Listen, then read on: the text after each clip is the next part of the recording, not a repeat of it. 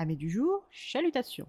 Pour les petits nouveaux, moi c'est Sekhmet et je vous souhaite la bienvenue dans mon podcast littéraire. Dans mon émission, je vais tenter trois fois par semaine de vous donner envie de découvrir des livres de tout poil, récents et moins récents. Alors, si ça vous tente, c'est par ici la suite.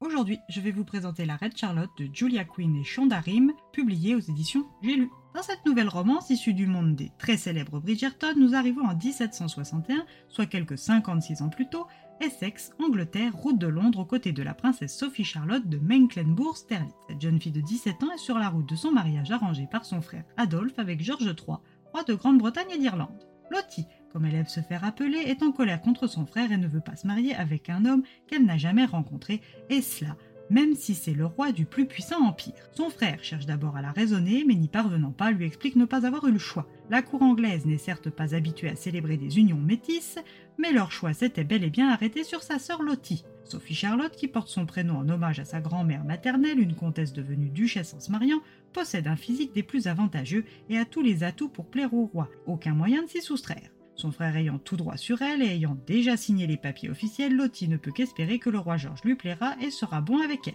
À son arrivée, la princesse Charlotte se heurte à un problème de langue. Son allemand natal lui offre plus de liberté d'expression que son anglais encore hésitant, et lors de sa rencontre avec la mère de son premier, Augusta, née de Saxe-Gotha-Altenburg, devient princesse de Grande-Bretagne 25 ans en arrière. Cette femme qui a consacré sa vie à son pays, quelque peu déconcertée par la teinte de la peau de la future reine. Comme aucun des partis ne se sont rencontrés avant le jour J, Augusta est surprise et pas vraiment agréablement. Bien que Charlotte soit unanimement considérée comme une vraie beauté, sa peau n'est pas café au lait clair, comme la princesse Augusta se l'était imaginé, mais noire comme la terre. Et ce détail pourrait avoir toute son importance au moment de la cérémonie si dans les invités il n'y a aucune famille noble noire. Cet impair montrerait au sujet que la famille royale ignorait que la princesse Sophie Charlotte était noire de peau. Secret qu'il ne faut bien évidemment pas ébruiter. La princesse, avec l'aide de Lord But, fait quérir les familles nobles habituellement mises de côté par l'aristocratie. C'est ainsi que les Kent, les Bassett et les Dunberry se sont retrouvés invités au mariage le jour même et que Madame Agatha Dunberry est devenue Lady Dunberry en plus d'être introduite à la cour au service de la future reine.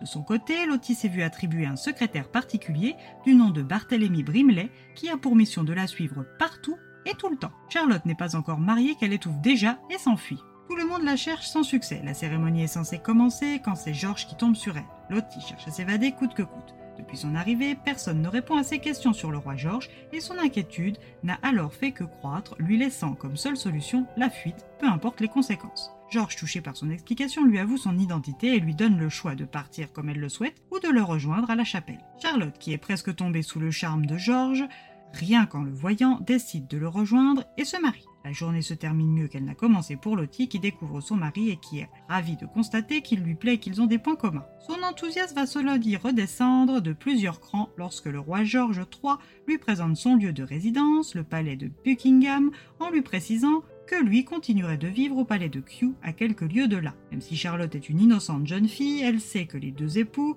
doivent partager leur chambre et leur lit lors de la première nuit. George, qui cache un secret de taille sur sa santé mentale instable, refuse de loger avec sa jeune épouse, tant qu'il n'est pas en mesure de contrôler ses crises. Malgré l'absence d'explication, Lottie se résigne à passer sa nuit de noces toute seule.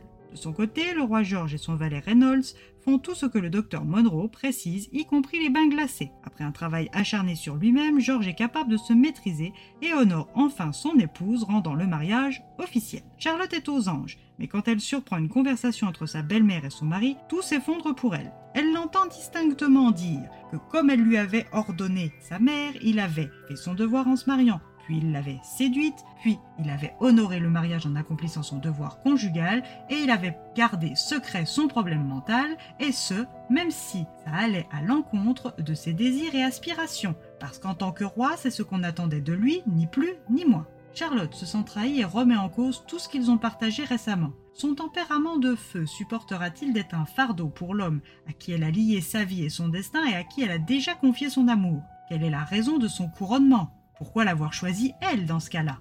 Georges et elle ont-ils un véritable avenir? À vous de le lire.